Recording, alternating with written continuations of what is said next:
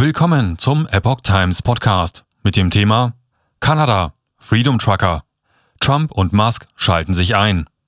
Ein Artikel von Epoch Times vom 10. Februar 2022. Seit Ende Januar belagern die Freedom Trucker nun das Regierungsviertel von Ottawa. Jetzt kommentierten Donald Trump und Elon Musk das Geschehen. Eine Spendenplattform stellt sich gegen die Lkw-Fahrer. Unterdessen weiten sich die Konvoi-Proteste auf andere Länder, auch Deutschland aus. In der kanadischen Hauptstadt Ottawa herrscht noch immer der Ausnahmezustand. Vor zwei Wochen fuhren Lkw-Fahrer quer durch Kanada zur Hauptstadt, um gegen die neuen Impfvorschriften zu protestieren. Inzwischen bekamen sie Unterstützung von etlichen anderen Impf- und Maßnahmegegnern, weshalb sich die Forderung der Lkw-Fahrer inzwischen auf die komplette Abschaffung aller Corona-Zwangsmaßnahmen ausweitete.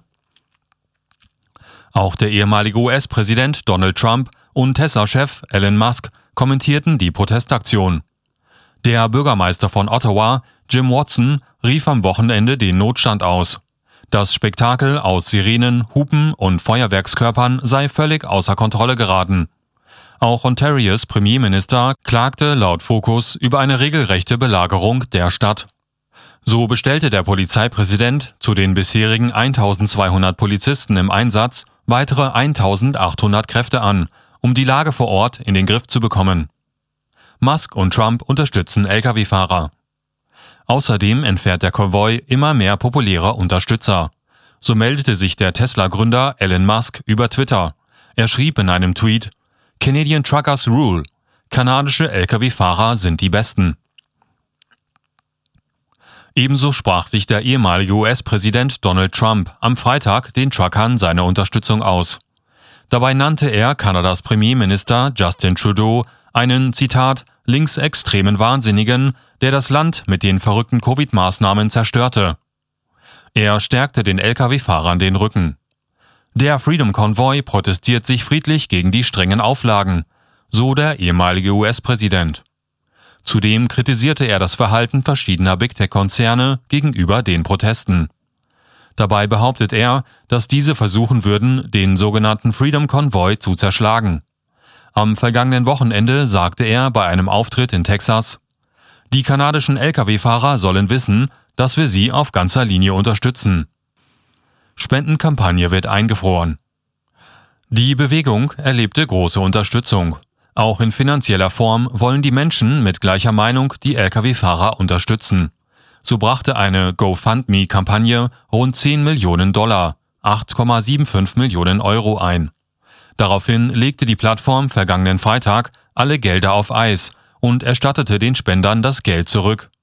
Doch dieser Schritt sei laut dem US-Republikaner Ted Cruz nicht legal gewesen. Der Senator spricht von einer politisch motivierten Zensur.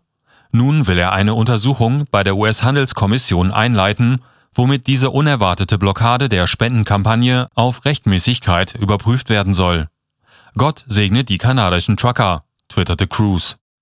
Die Unterstützer wechselten derweil auf die Konkurrenzplattform Give Send Go, bis Montagabend kamen dort bereits 5 Millionen Dollar an Spenden für die protestierenden Lkw-Fahrer zusammen.